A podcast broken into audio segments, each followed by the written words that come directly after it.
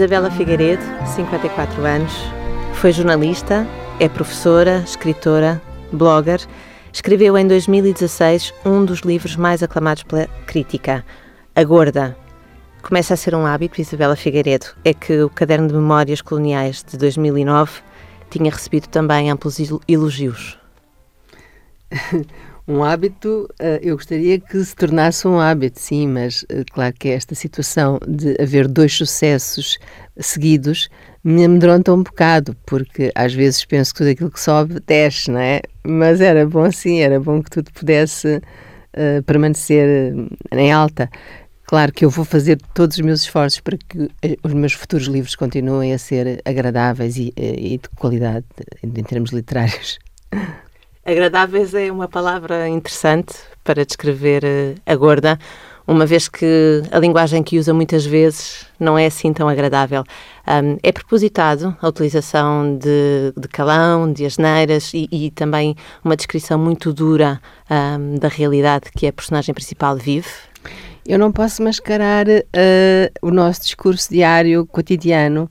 Nós, quando falamos, dizemos asneiras, usamos calão e a, a fluência, a fluência da linguagem, a fluência do discurso, a necessidade de, ao escrever, um, mimetizar aquilo que é o nosso, a nossa linguagem, a nossa, a nossa coloquialidade, obriga-me a usar o calão e obriga-me também uh, a escrever sobre realidades que não são uh, fáceis. Uh, a vida é dura, nosso dia, os nossos dias são dias difíceis e, e eu tenho de, de, ir aí. Eu não posso escrever sobre uma coisa, sobre uma realidade cor-de-rosa.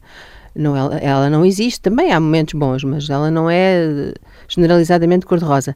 Agora, o que, eu, o que eu procuro é escrever com uma elegância, com uma fluidez e com com uma capacidade de comunicação de, para chegar ao outro que seja agradável. O que tem de ser é o, a recepção. A recepção tem de ser agradável. A pessoa tem de se sentir envolvida pelo que está a ler. Isso, isso preocupa-me imenso.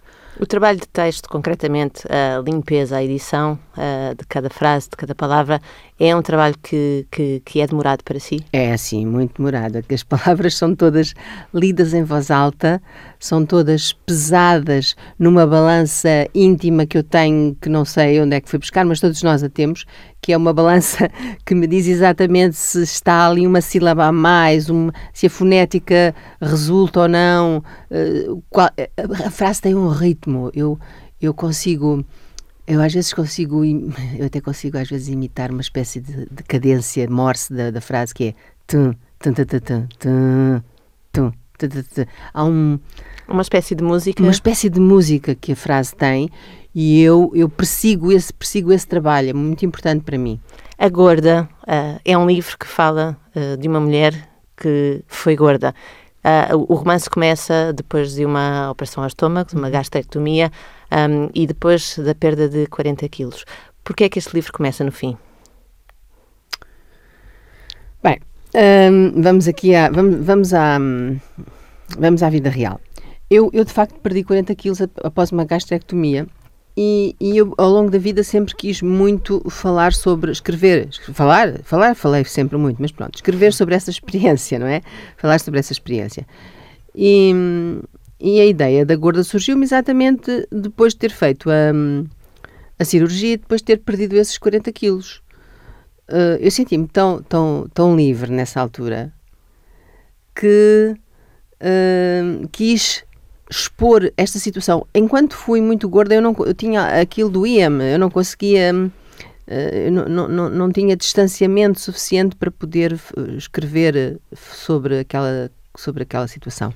Mas realmente, quando emagreci, eu ganhei um distanciamento que me permitiu finalmente abordar a crueza daquilo, a dureza daquilo, uh, a discriminação que aquilo acarretou e, e, e, e os complexos e a, a, dor que aquilo me, me, me causou. E, Ser gorda é uma condição social difícil? Bem, ser, ser diferente é uma condição social difícil, seja que seja-se gordo, ou seja-se coxo, ou anão, ou qualquer diferença social, qualquer, acarreta logo uma discriminação e uma exclusão do, do espaço social. E, e, e, aqui é uma gorda, mas poderia ser um, um outro problema qualquer. E todos nós temos esses problemas, não é? Todos nós temos as nossas gorduras, de uma maneira ou de outra. E, então, aqui a gorda, no fundo, é uma metáfora de qualquer coisa diferente, de, que, que, todos nós temos. E, portanto, chega a, muitas, chega a muitos, muitos destinos. Esta gorda, uh, embora se defina assim, a Maria Luísa, não é só gorda. A sua vida é muito mais uh, ampla e muito mais rica do que a condição física uh, um, que, que, se poderia supor que a condiciona. Ela é uma uh, miúda quando regressa de África, uhum. depois do 25 de Abril, e sofre na pele todas as consequências uh, do movimento migratório que uhum. acontece nesta altura. Um, é uma realidade que a Isabela conhece bem também.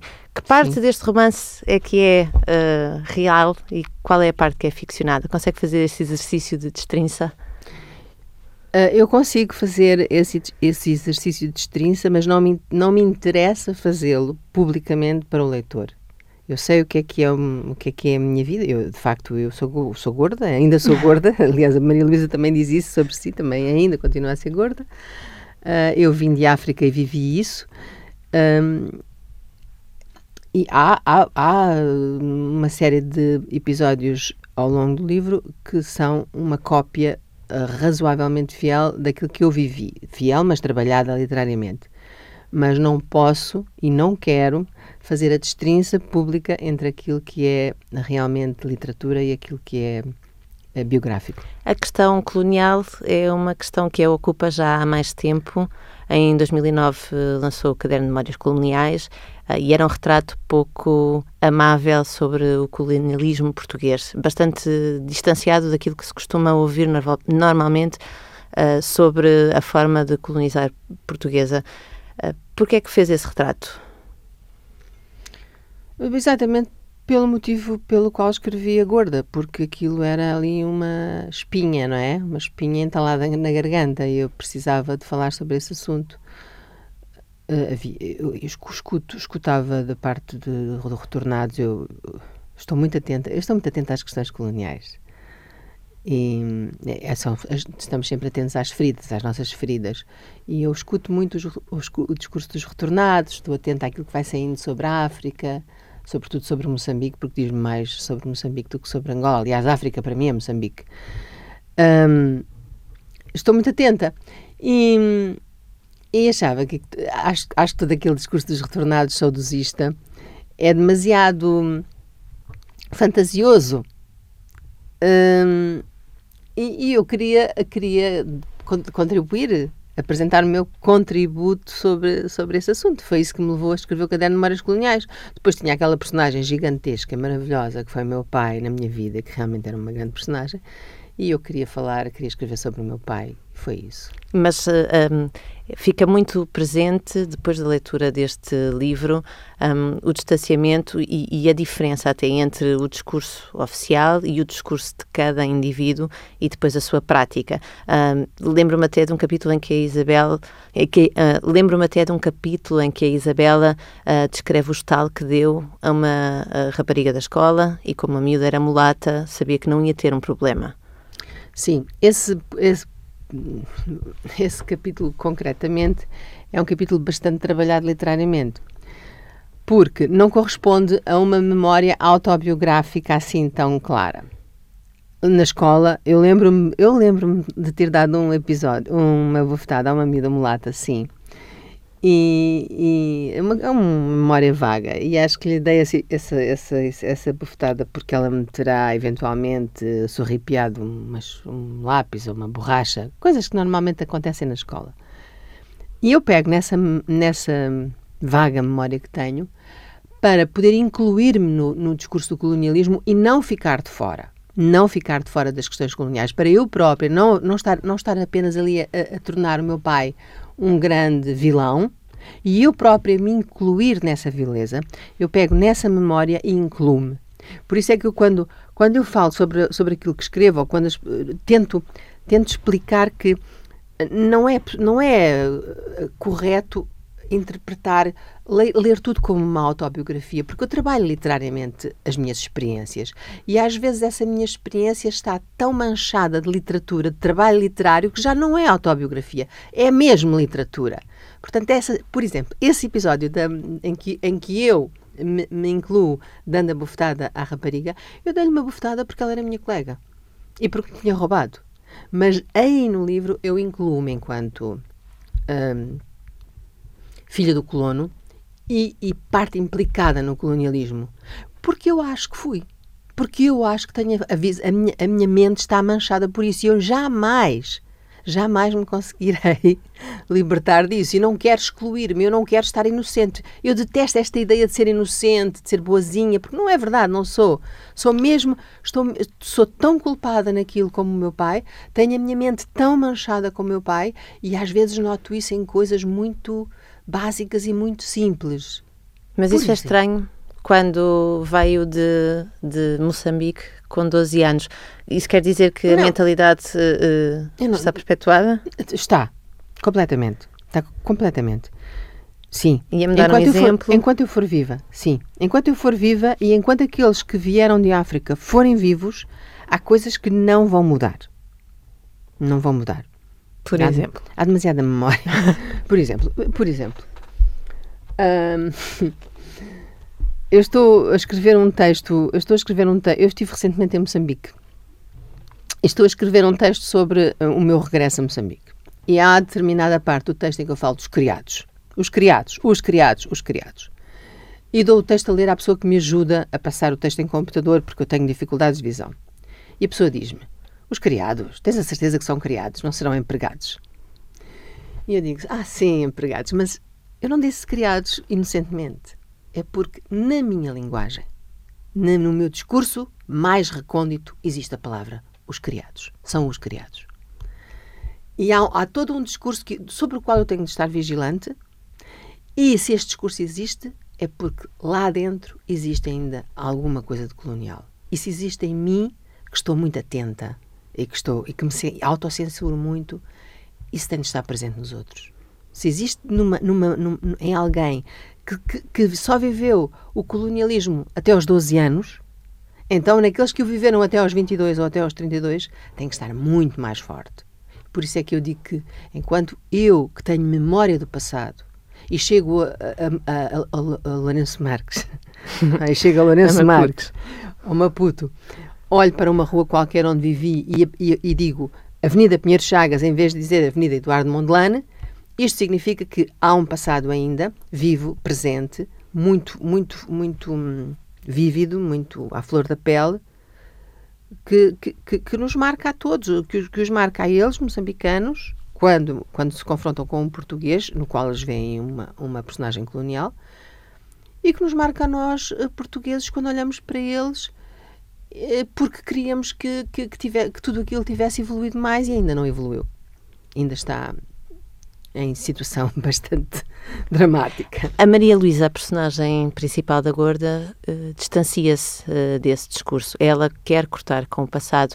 Um, o conflito que ela tem com os pais e com a mobília da sala de jantar é, são disso um reflexo. Ela quer ter um, um pensamento político progressista, uh, pós-colonial, um, e, e, ela consegue de facto fazer esse, esse distanciamento ou ela continua a ter esses uh, pequenos uh, preconceitos Não, que a Isabela faz, fala? Ela faz, ela consegue efetivamente distanciar-se do pai e da mãe e ter a sua vida distinta, separada, saltar para além disso. E ela concentra-se muito no episódio de amor, no episódio romântico que a, que, que, que a envolve ali no livro, não é? Ela, na segunda licenciatura, apaixona-se uh, por David. Uhum. Um, depois aquilo não corre muito bem. não, não corre, não corre muito bem. Gostam muito um do outro, mas aquilo não corre nada bem.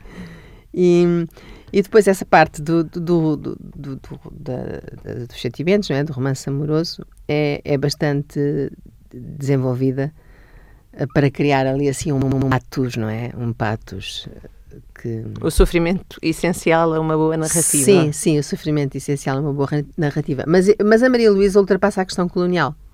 Não, deixa de ser um drama para ela. É, um, é, um, é, é, atravessa a sua vida, não é? Atravessa a sua vida e atravessa a narrativa. Ao longo da narrativa isso vai existindo.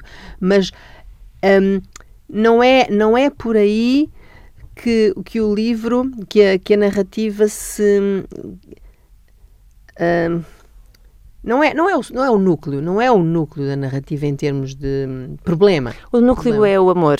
O núcleo é o amor. Mas sim. é o amor por David ou é a descoberta não, do não. amor próprio? É, é, o, é a descoberta, é o amor. É o amor. É o amor próprio. É o amor próprio. O amor próprio está ligado ao David e está ligado também ao pai e à mãe. Está ligado, o, o seu amor próprio está ligado aos outros amores.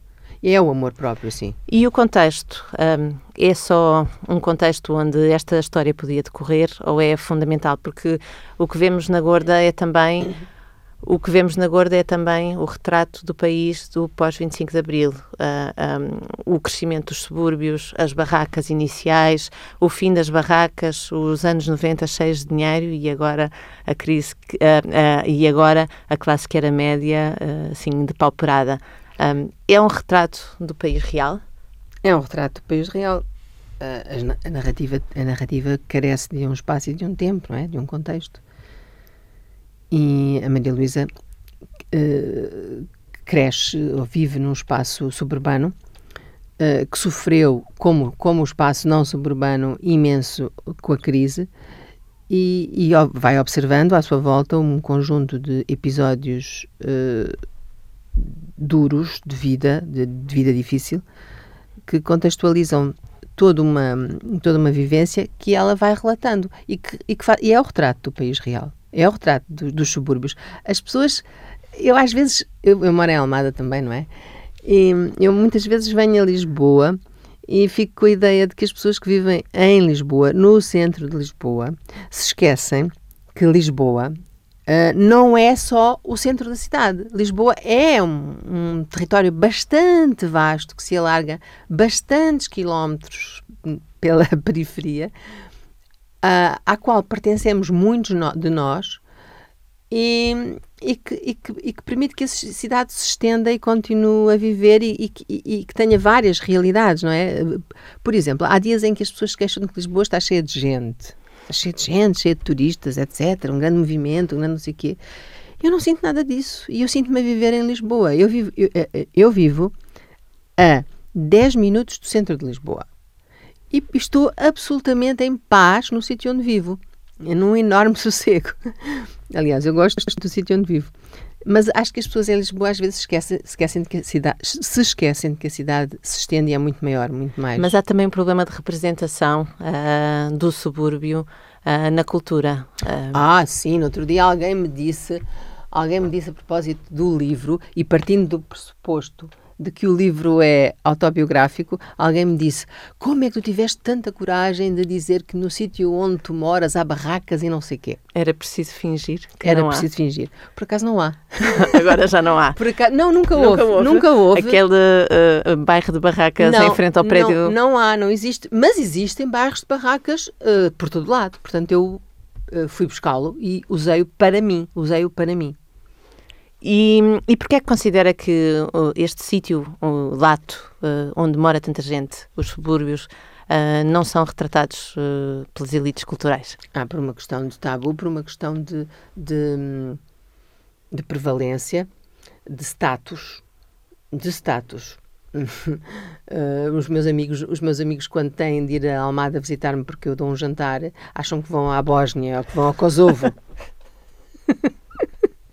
E eu, eu, eu tenho muito orgulho em ser da Almada e que isto é, um, isto é um statement. Eu sou da Almada e gosto muito do subúrbio, é lá que eu vivo e lá que me vou manter. Portanto, não lhe passaria pela cabeça ambientar este romance que é tão de época Uh, num sítio. Não, não, porque, porque eu gosto muito desta contaminação. Eu gosto da ideia de contaminação, de culpa. De culpa. Não, não quer ser inocente, quer ser culpada, quer ser contaminada. E o subúrbio contém essa contaminação e essa culpa de que eu gosto de me apropriar.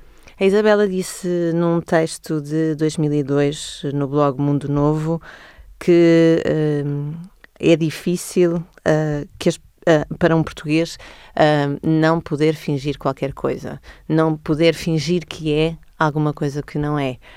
Um, a Isabela nunca finge uh, ser de outra condição social. Não. Reivindica muito a questão de ser filha de um eletricista. Sim, totalmente, sim. E tenho muito orgulho, tenho mesmo um orgulho nisso e, e faço muita questão com os meus alunos de lhes transmitir isso.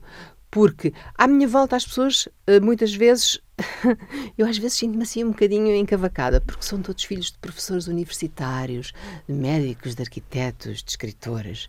E eu não. E ouviram música clássica, estudaram grego, latim. Eu também estudei latim. A Maria Luísa também. A Maria Luísa também. Mas. Um, mas eu não, eu de facto sou filha de um eletricista, mas e, e depois? E depois? Mas disse nesse mesmo texto que aquilo que lhe aconteceu a si um, acontece raras vezes uh, entre as raparigas suburbanas. Ou seja, esta possibilidade de uh, fazer este percurso, uh, chegar à faculdade, embora nós assistamos também no livro um, ao David, filho de uh, operários, a conseguir chegar à não, faculdade. Eu acho que essa, isso, isso, isso no livro, uh, isso está no livro, essa, esse fenómeno de, no pós-25 de Abril, os filhos dos operários terem tido um acesso muito facilitado à universidade e, à educação, isso, isso está, fica, está lá na gorda, porque tanto o David como, como a Maria Luísa, como algumas das personagens que ali estão, o que já não acontece hoje. Hoje há muita, muita gente eh, muitos alunos meus de uma classe social mais modesta que já não conseguem pagar os seus estudos.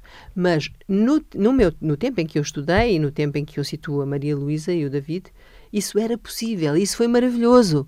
Essa, essa, essa consequência que o 25 de Abril trouxe, levando-nos uh, para a universidade e, e, e inserindo-nos num percurso educacional muito sólido e muito bom, isso foi mesmo foi muito positivo. E é por isso que uh, malha tanto nos políticos neste romance. Os, uh, as duas últimas legislaturas uh, são muito atacadas pela, Marisa, pela Maria Luísa em vários momentos. Sim, é por isso mesmo que eu, que eu ataco muito os, os, os políticos. Eu acho que a educação, o acesso à educação é determinante relativamente ao estado de saúde de um país uma, um, um, um, bom sistema de, educativo uh, tem como consequência um bom tecido uh, um, civil, civil, como é que social. diz? Social, social, cidadãos, cidadãos mais formados, mais atentos, mais solidários. E esses, são esses cidadãos que formam aquilo que nós somos, aquilo que nos constitui as pessoas com quem nos relacionamos são, são esses. Nós somos esses e também somos, somos aqueles com quem nos relacionamos. Portanto, precisamos, para termos um, um, uma casa uma casa, uma casa confortável, uma casa boa onde possamos viver, ou seja, um país, nós precisamos de uma boa educação. E os, as últimas duas legislaturas destruíram completamente o sistema educativo, deram cabo da credibilidade dos professores, deram cabo da escola. Eu, claro que falo da escola porque eu sou professora e sei o que é que se passa lá dentro. Eu acho que a educação em Portugal é boa sim, mas o sistema é boa porque os professores a aguentam é boa porque os professores têm, têm muita força e acreditam muito naquilo que fazem porque o, o, as legislaturas políticas têm tentado destruir completamente a educação, como a saúde, como a justiça, etc. O que é que mudou uh, especificamente na prática diária de um professor nestes últimos anos? Passou a ter uma quantidade ilimitada de alunos por turma, e imensas turmas, passou a ter muitos níveis a lecionar. Eh, é, é normal um professor ter de lecionar três ou quatro níveis diferentes, o que implica uma quantidade enorme de horas de preparação de, de matérias dentro de casa. Mais alunos implicam mais, mais trabalhos a corrigir. Passou a ter de, de, tratar de imensas tarefas administrativas burocráticas que antigamente eram tratadas pelos serviços administrativos e agora são parte do trabalho do professor, passou a ter de trabalhar constantemente num computador, frente a um computador, todo o trabalho é inserido num computador, todos os dados são inseridos num computador, os sumários são escritos num computador, as faltas são aí inseridas também. Ou seja, há uma quantidade de trabalho que parece que é facilitado pelo computador, mas que não é. É complicado pelo facto de ter de ser feito no computador. E, e que é, é, excessivo, é um trabalho excessivo do ponto de vista de, de, da quantidade de impressos que é preciso preencher, de, dados que é preciso uh, entregar. Portanto, uh, as 35 horas que um professor devia trabalhar transformam-se rapidamente em 60, 70 horas, porque trabalha à noite, aos fins de semana, e isso não é viável, não, é, não, se, pode, não se pode viver assim. E os alunos o que é que perdem uh, quando os professores estão a trabalhar assim? Perdem aulas. Perdem aulas, perdem, perdem aulas, perdem, perdem criatividade, perdem a frescura do professor, que chega às aulas cansadíssimo e que a, a, a sua preocupação quando chega à aula é cumprir o programa já é só cumprir o programa, despachar aquele programa, despachar aquela matéria e deixá-la ficar registada no sumário, porque a frescura e a capacidade realmente de ouvir e de estar atento muitas vezes perde-se. Como é que vê esta importância que agora se dá aos exames e aos uh, resultados e à necessidade de miúdos, uh, às vezes com tenríssima idade, serem logo os melhores alunos? Mas muito mal. Por mim, os exames poderiam extinguir-se até ao acesso à universidade. E aí justificar-se justificar um exame para aferir realmente a capacidade que os alunos foram uh, adquirindo até essa altura. Uh, eu detesto os rankings, não preciso de rankings para nada. E nós, todos nós, professores, sabemos o que temos na mão, o valor da nossa escola e não precisamos de facto do ranking. Mas o ranking funciona neste momento como uma forma de aferir a qualidade de um produto, como se a educação pudesse ser comparável a um, a uma, a um, a um livro acabado de fazer. Não é, porque o, a, a, nossa a nossa aprendizagem se vai solidificando ao longo do percurso em que andamos na escola, de acordo com as diversas vivências que vamos tendo e, e, em tempos diferentes para os alunos, para cada um de nós, em tempos diferentes. Portanto, o, o, que realmente interessa é aquilo que chega ao fim e se aquilo que chega ao fim tem qualidade para continuar. Mas não, não precisamos de tantas etapas de exames pelo meio. Aliás, os exames também complicam imenso a vida dos professores. Porque é mais trabalho, é mais trabalho, é mais trabalho administrativo. Como é que uma escritora que tem esta visão relativamente crítica, eu diria muito crítica do tempo em que vivemos, um, coordena, concilia a escrita com este trabalho pesado que é dar aulas? A concilia com muita dificuldade. Neste momento concilio essa, essa atividade porque estou de baixa médica, devido a problemas de visão, e portanto tenho tido a possibilidade de ter mais tempo livre para poder eh, escrever. Tenho alguém que me ajuda, a quem eu dito textos e que me os passa no computador. Uh, brevemente vou regressar ao trabalho efetivo, portanto, não sei como é que vai ser a minha vida futura, uh, não sei como é que vou conciliar. Espero poder conciliá-lo, espero, espero que me seja dada a oportunidade de, nas minhas atividades letivas, uh, pôr em prática as minhas valências como escritora, que são úteis à escola, que são úteis à, são úteis à sociedade. Tenho muito para dar à escola, muito para dar à sociedade, como professora e como escritora, e gostava que isso fosse possível de conciliar. E espero que isso, espero que, me seja, que, isso, que isso me seja facilitado, porque a minha visão está mesmo muito debilitada. perdi a visão no olho, portanto tenho muitas dificuldades hoje em dia em trabalhar uh, como que trabalhava antigamente, nas correções. Não consigo, não, não consigo olhar para um ecrã de computador e inserir dados no, no ecrã de computador. Preciso de ajuda. Portanto, eu preciso de ajuda. No, no livro que nos traz aqui esta conversa delas, o, o A Gorda, um, há também espaço para o retrato desta uh, geração da qual fazemos parte, uh, enquanto cuidadores dos nossos pais que estão velhos ou a morrer. O retrato que a Maria Luísa uh, faz deste processo de acompanhamento dos pais incapacitados e, sobretudo, quando a mãe começa a morrer, é um retrato duro. É o retrato também daquilo que vive a nossa geração? Que vive, sim, que vivemos todos, não é? Uh, eu acompanhei de facto o, os últimos dias do meu pai e da minha mãe e foi muito duro, mas ao mesmo tempo que sentia essa dureza, pensava que não havia outra saída e que eles precisavam de mim. E penso, muito, penso muito nos velhos. Os velhos estão sempre muito arrumados por toda a gente. Não, estão velhos, vamos pô-los num lar, vamos arrumá-los. Eu não queria acabar a minha vida num lar, acho uma, seria uma tristeza para mim. Uh, se, e, gosto, eu gosto muito dos velhos, gosto muito de os ouvir, gosto muito das suas histórias, mesmo quando às vezes a, a, sua vida é muito diferente da minha. E quando as histórias se repetem, como é o caso da mãe da Maria Luísa? sim, sim, mesmo quando as histórias se repetem. Mas o que eu queria, no fundo, aquilo que eu queria dizer era que, que a, a nossa vida tem momentos muito difíceis, não podemos evitá-los, não há forma de os evitar, temos mesmo de os viver. E, Mas há uma beleza nesses momentos difíceis também? É uma beleza muito dura, é uma beleza muito dura. Sim, há uma beleza, sobretudo a posteriori conseguimos perceber que há uma, há uma beleza trágica. Mas não, não há forma de evitar, não há forma de se evitar isso. Temos, temos de estar lá, temos de ajudar aqueles, temos de ajudar as pessoas, temos de estar lá para elas. E a Maria Luísa está lá para a mãe, está lá para o pai. E no fundo é isso que eu quero dizer às pessoas: é por favor estejam lá, porque vocês vão também ser isso, vocês também vão ser isso, vocês, vocês também vão a certa altura precisar de ajuda. E não vão. E, vai, e, e, e, será duro se alguém vos puser de parte, se alguém vos arrumar. E não gosto de arrumar os velhos. Isabela Figueiredo, passaram sete anos entre a publicação do primeiro livro, O Caderno de Memórias Coloniais, e este, agora tem mais livros para escrever? Tenho muitos. Já estão todos aí dentro? Sim, estão todos aqui dentro. E neste momento gostava muito que me começassem a deixar sossegar para conseguir escrever, porque as pessoas não imaginam, mas não imaginam, mas não é possível escrever quando temos apenas duas horas livres.